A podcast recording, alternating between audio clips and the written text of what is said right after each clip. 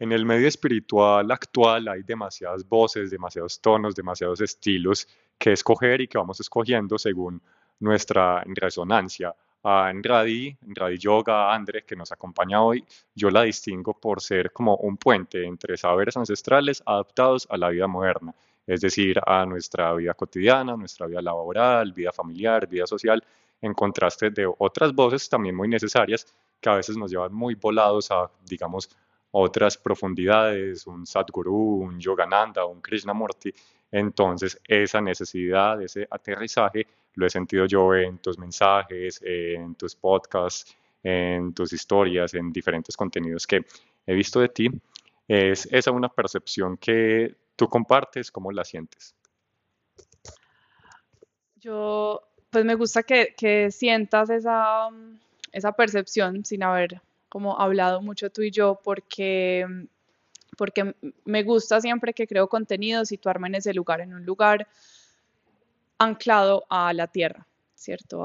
cuando me digo tierra me refiero a, a, a los seres normales que tenemos una vida común y corriente. Entonces, cada contenido que creo lo pienso para, para que sea entendido por una persona casi que no conoce absolutamente nada del mundo del yoga. Me parto como de esa base, si esto lo puede entender o no una persona que no tenga, digamos, que, el yoga no sea su, su, pues, su profesión o, o, el lugar donde más ha profundizado. Entonces, todos los contenidos que comparto y todo lo que creo, el podcast, los cursos, siempre parto de esa base de que una persona que no haya nunca entrado en este mundo sea capaz de entender el concepto que le estoy compartiendo.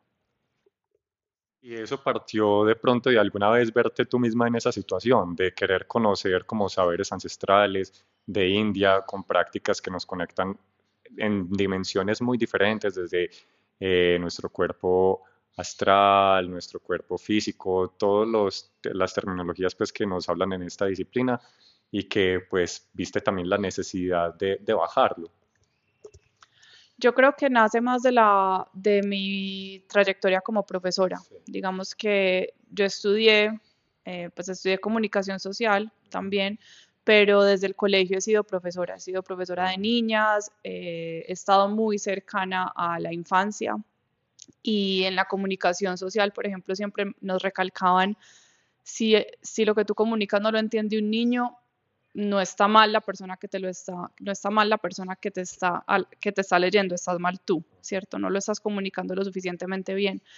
Y a mí, para mí eso siempre ha sido súper claro. En la comunicación eh, se recalca mucho eso y, siento que es muy importante, como que tú que eres el que está comunicando o la que está comunicando, te tienes que hacer entender, no, no es responsabilidad del otro eh, entenderte.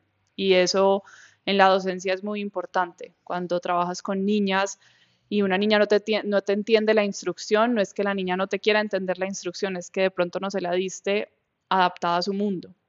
Entonces, em, desde que empecé a dar clases para niñas, me ha tocado bajar, o sea, lo que sé, me ha tocado bajarlo a el mundo de la infancia. Entonces, para transmitir cómo vamos a hacer un paso, eh, no puedo explicar el paso como te lo explicaría a ti que tienes no sé, 30 años, sino que se lo tengo que explicar en su mundo. Entonces, bueno, vamos a abrir la puerta mágica, vamos a cerrar la puerta mágica, vamos a tirar estrellas, ¿cierto? Y así la niña logra entender lo que le estoy queriendo comunicar.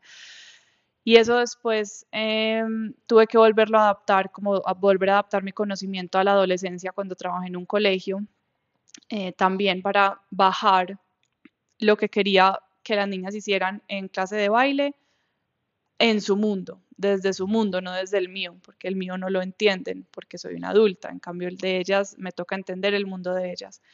Y ya luego eso, digamos que creo que naturalmente se traduce a lo que es hoy mi proyecto de Radi Yoga, que es un proyecto de yoga en donde cuando es virtual tú no sabes a quién te estás dirigiendo, pero te tienes que imaginar quién está al otro lado de la pantalla. Entonces siempre me gusta imaginar que al otro lado de la pantalla está una persona que quiere aprender y empezar este mundo de yoga, pero que pues que no es su profesión, que no es lo que hace todo el día, que no es lo que estudia todo el día, eh, yo sí. Entonces no me comunico no hago el contenido pensando que el otro que está en la pantalla es una persona que está como yo todo el día inmersa en el mundo de yoga, sino que me imagino una persona que quiere empezar y que tiene ganas de empezar y que quiere encontrar una persona que, que le guíe eso. Entonces yo creo que, que nace más de, esa, de la docencia, de, de, ser, de haber sido profe tantos años en, en otros ámbitos y, y ahora llegar a ser profe en este ámbito. Listo, me abriste el camino de una vez a dos temas que tenía por preguntarte más adelante, entonces de una vez aprovechamos para que nos vayamos por ahí. Es que tú estudiaste comunicación social y hiciste énfasis en medios digitales. Sí, entonces, eh, pues desde, esa, desde ese momento ya te estás perfilando como para eh, este medio, como para la enseñanza a través de este medio que puede ser más masivo o de pronto también encontrar el público más específico. Eh, pues curiosamente a lo largo del camino, eh, en diferentes clases, diferentes escuelas de yoga, me he encontrado personas que han hecho tu maestría, pues y siempre me las han mencionado, posiblemente alguna de ellas eh, esté escuchando, un saludo y Zarango, ahorita justo estaba María Paula, una chica que vino acá a clase, estamos en Atman Yoga acá grabando este episodio y por muchos lados me llegan las menciones de tu maestría que empezaron presenciales y ya las estás empezando a hacer virtuales. Eso también fue simplemente por tu iniciativa, por tu, digamos, por tu fe en que era el medio pertinente para hacerlo. ¿Tuvo también alguna influencia a partir de las cuarentenas, de la virtualidad? Yo desde que estoy en la universidad me encanta la virtualidad, me parece mágico, me acuerdo, no me acordaba y me acuerdo que mi, mi trabajo final fue una plataforma virtual eh, nada que ver con esto, fue para, para, para vender cosas de novia, pues como, como, cosas de, si era como una plataforma virtual para una tienda, una tienda virtual de novias, algo así. Y yo, te refieres como comprometidas? Personas que se van a casar, sí, mujeres que se iban a casar, entonces como para que ellas pudieran encontrar sus cosas, hacer sus listas de novias, bueno, como todo en un solo lugar. Obviamente, pues eso era solo, solo un simulacro porque era mi trabajo final, pero siempre me ha inquietado mucho el mundo virtual por pues como por las conexiones que se pueden generar, me encanta conectarme con personas de diferentes partes del mundo, una de las cosas que más me ha gustado desde que soy chiquita es viajar, conocer otras culturas y eso pensé que lo tenía todo el mundo, pero por ejemplo desde que me casé noto que no todo el mundo tiene esa misma pues esa misma fascinación por conocer gente extraña, ¿cierto? Como que hay personas que no, no les gusta comunicarse con personas que no conocen, por ejemplo, mi esposo es uno que, que si no tiene una confianza con otra persona le cuesta como, pues o no lo ve necesario, no es que le cueste, sino que no, no siente como esa inquietud, en cambio a mí sí, y la virtualidad siento que lo da mucho, entonces antes de la, antes de la pandemia, eh, yo ya había empezado con este proyecto de Radio Yoga, de, pues, de dar clases simplemente como talleres y demás. Trabajaba todavía como profe de danza. Y antes de la pandemia me acuerdo que tenía pues como mucho el impulso de hacer mi proyecto más grande y que pudiera ser mi, sostén de vida. Y empecé a hacer un curso de, de una chica realmente no, no estudié muy bien de qué se trataba, simplemente como que me, me llamó mucho la atención y dije, quiero hacerlo. Y resultó ser un curso para mujeres emprendedoras que querían migrar sus negocios a la virtualidad. O sea, de verdad yo no sabía a qué me estaba metiendo, simplemente escuché que alguien lo recomendó y dije, me pues me gusta, lo voy a hacer, ¿por qué no? Porque siempre he sido muy curiosa pues como con aprender y, y, y me gusta. Y este curso lo terminé pues o, alcancé hasta la mitad porque todavía no lo he terminado, la verdad, en enero de antes de la pandemia. Y en ese curso visualicé todo lo que quería hacer con mi proyecto y lo quería migrar a la virtualidad. Y tengo todavía escrito como el plan y cuáles van a ser los cursos y cómo los voy a dividir. Y como ya era profe y era profe en colegio, eh, logré estructurar muy bien como cada curso, ¿cierto? Esto es lo que voy a dictar en cada curso, los cursos se van a, pues son cursos que se van como, como complementando unos a otros y lo estructuré todo. Y curiosamente, y me planifiqué que por ahí en cinco años, o sea, era un proyecto por ahí a cinco años. Y curiosamente, en, hice eso en enero y en marzo nos encerraron en la cuarentena en el 2020. Y como ya tenía toda la visión de que quería migrar toda la virtualidad y pues estábamos encerrados y además me encanta dar clase, mm, como que hace parte de mi, de mi balance, si no doy clase me siento como que una parte de mí está incompleta, entonces encerrada con esa visión y pues y con las redes ya como andando, empecé a dar clases virtuales por lives, así como hizo todo el mundo en las, encerrados. Y así empecé. Y un día una señora me escribió. Esa señora me escribió, me dijo, te quiero donar algo, tú no estás pidiendo nada por tus clases y, y me dijo, por favor, pásame tu cuenta y por favor, haz esto, en, haz esto público, o sea, dile a las personas, y yo como no, pero pues todos estamos encerrados, bueno. Pero ese, esa persona fue muy significativa para mí porque a la final le hice caso.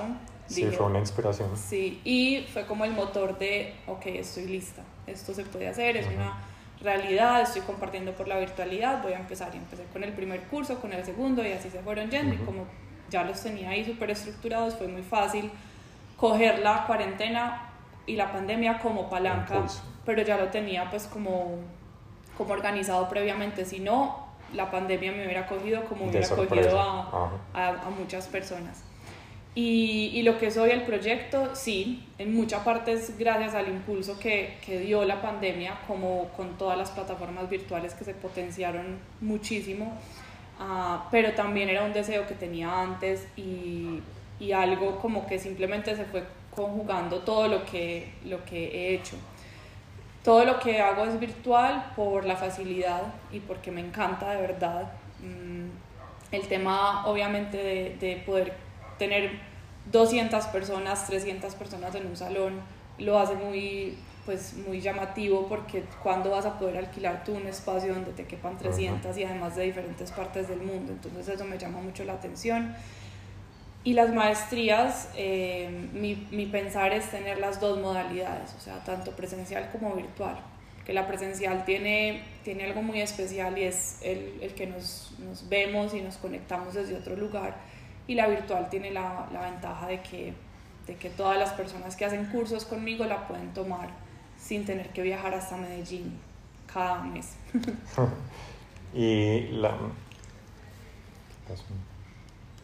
Se desconecta otra vez. Sí.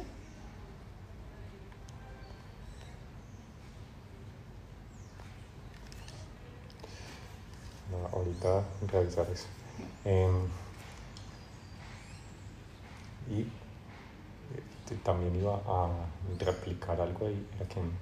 Ah, y la inspiración entonces de la chica que asistió a tus clases virtuales, pues fue también como un incentivo a poder monetizar el proyecto, hacerlo viable, sostenible, porque eh, también siendo muy valiosas las clases gratuitas durante la pandemia, que era súper necesario, pues relacionándolo también con nuestro entendimiento del ser, del cosmos, en la kundalini, el muladhara, son en realizar con las diferentes necesidades que hay, también de un sustento, también pues cuando empiezas con, con la familia, con eso, eh, fueron puntos también ahí que eh, empezaste a tocar, porque entonces hubo un interés inicialmente por, digamos, por el tema familiar, de las novias, de, del matrimonio, eh, que luego fue algo que tuviste como un poquito en remojo, pensándolo en los ashrams, en India y en los diferentes lugares a los que fuiste, hasta que fue en esa noche que tomaste la decisión meditando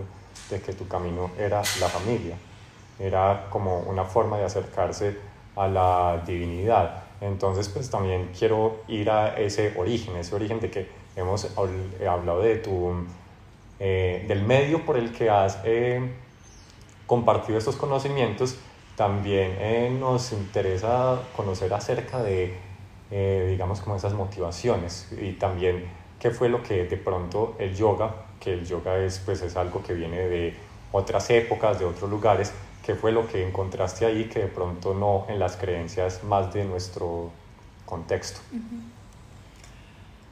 Bueno, mm, yendo a los orígenes, tu pregunta es los orígenes de, de mi... De tu camino, pues, en esta orientación particular.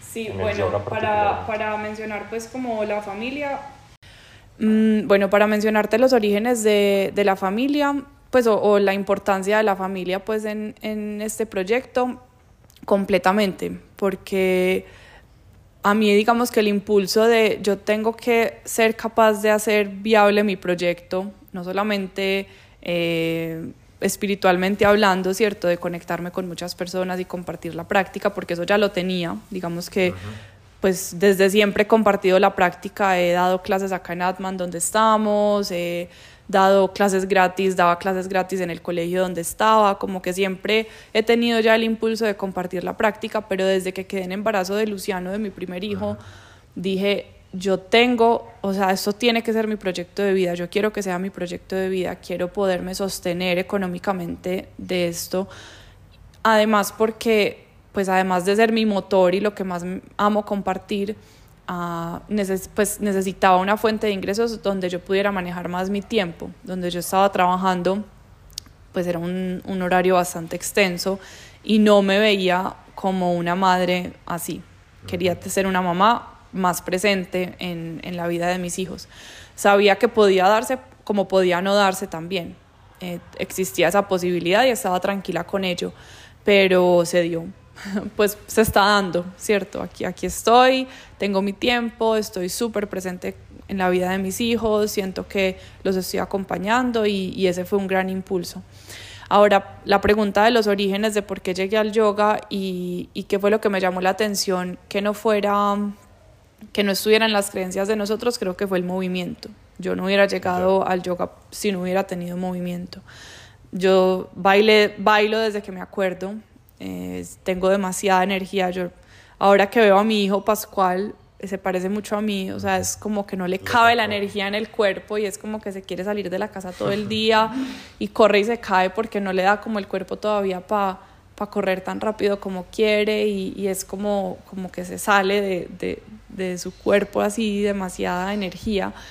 Y yo siento que, que, soy así, yo no soy activa. Mi esposo me, me, preguntaba en estos días, ¿será que tú tienes como un ideal demasiado de productividad y hacer y hacer? Y yo le decía, no, creo que no, creo que es que a mí me gusta hacer muchas cosas y es la forma como me siento contenta y, y soy así desde chiquita, soy así desde, desde muy pequeña.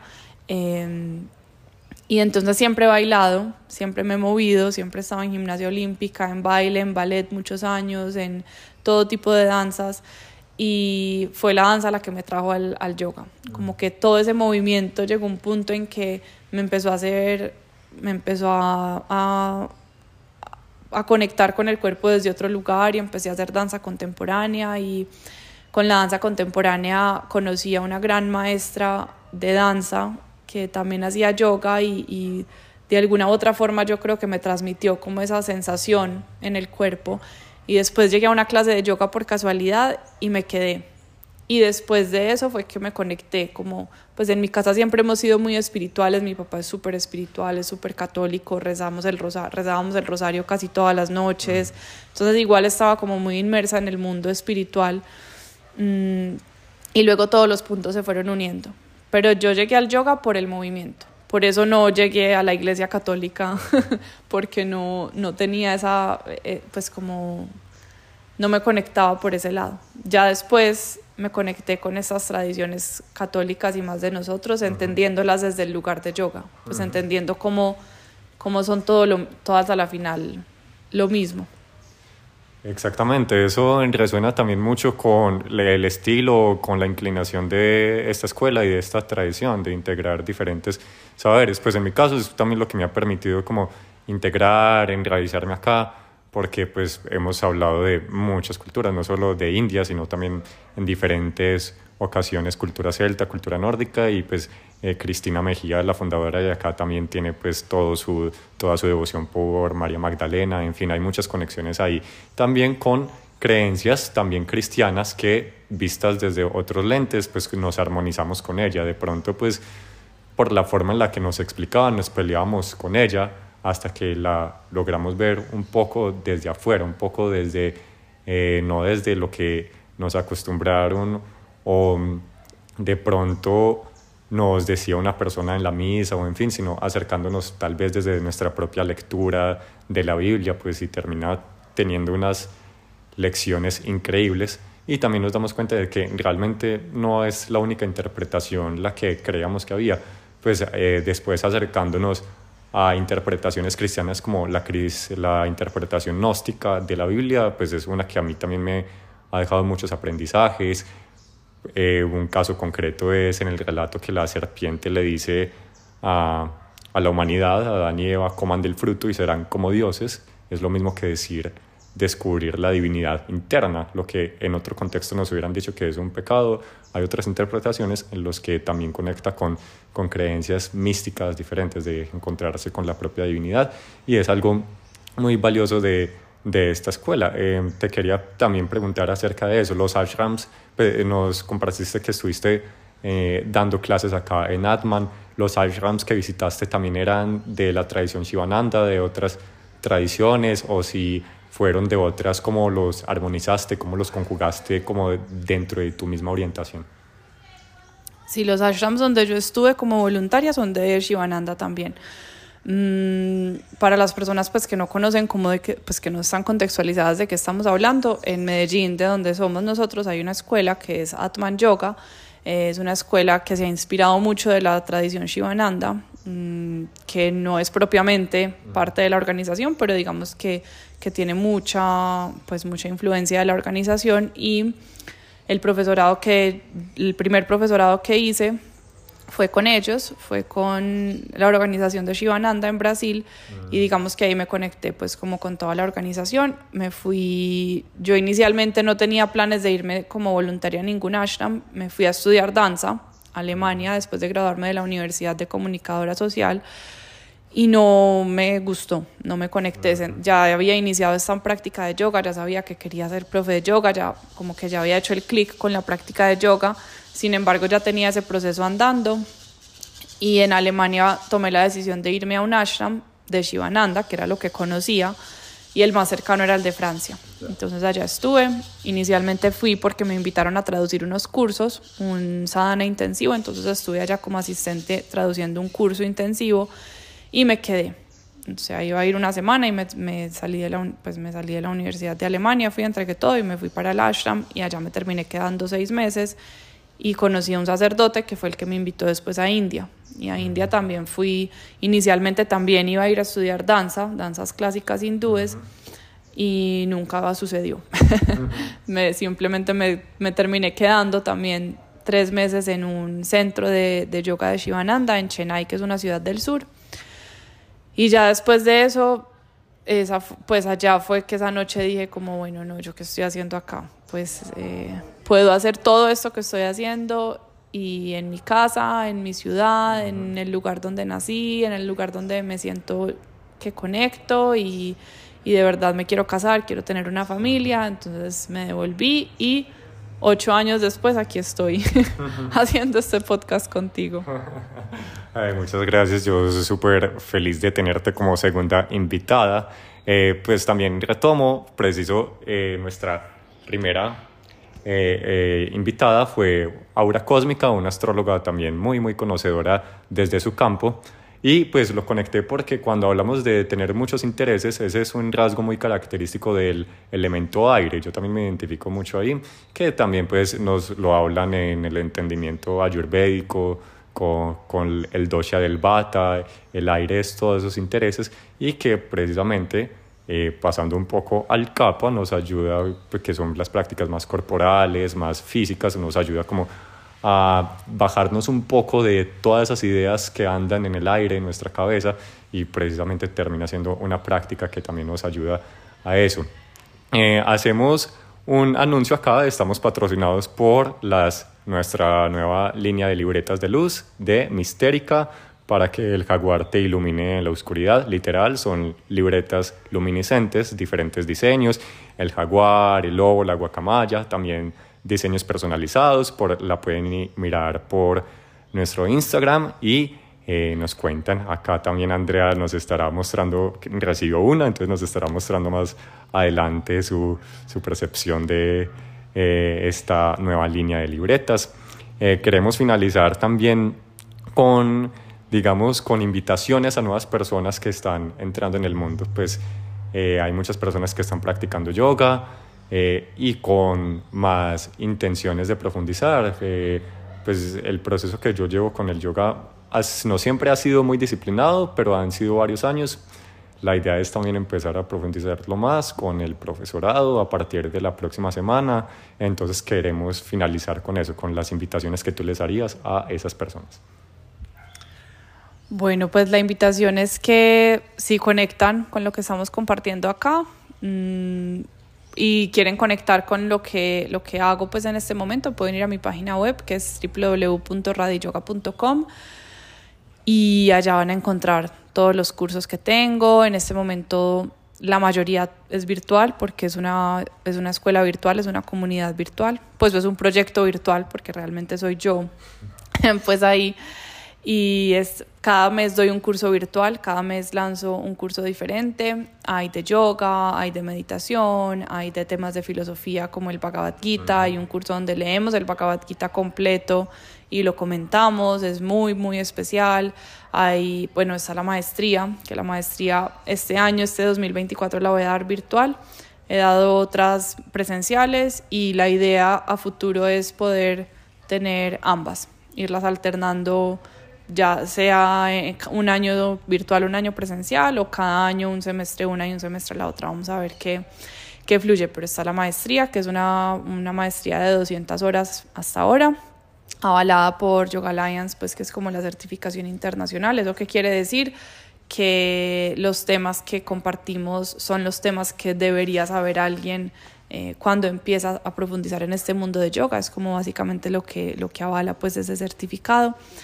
Y también están los retiros, que esos sí son presenciales. En este momento los doy en Santa Marta, que es un lugar increíble a nivel energético, se siente muy poderoso y son en Gitana del Mar, que es un hotel muy especial. Doy dos o tres al año, hermosos. Y, y, bueno, están los cursos, las clases, las clases semanales también doy unas clases para quienes ya han hecho mis cursos o ya tienen bases en yoga y quieren tener simplemente como un lugar virtual al cual acudir para su práctica. Entonces también están esas clases semanales. Y bueno, todo esto que les estoy diciendo está en mi página web también en redes me pueden seguir, en Instagram, en YouTube tengo algunas clases gratis para quien quiera empezar y no tenga con, pues como con qué invertir o por simple curiosidad. Y recientemente, por recomendación de muchos estudiantes, muchas alumnas, especialmente jóvenes, eh, abrí TikTok, pero pues no, tengo como 400 seguidores, o sea, soy nueva, estoy en las profundidades del océano, no, no soy la que más entro, pero bueno, ahí también estoy por si me quieren encontrar y, y ya está. Gracias, gracias Miguel. Andrea, muchas gracias. Nos genera una realización gigante, tanto personal como para el proyecto, conversar contigo. Gracias.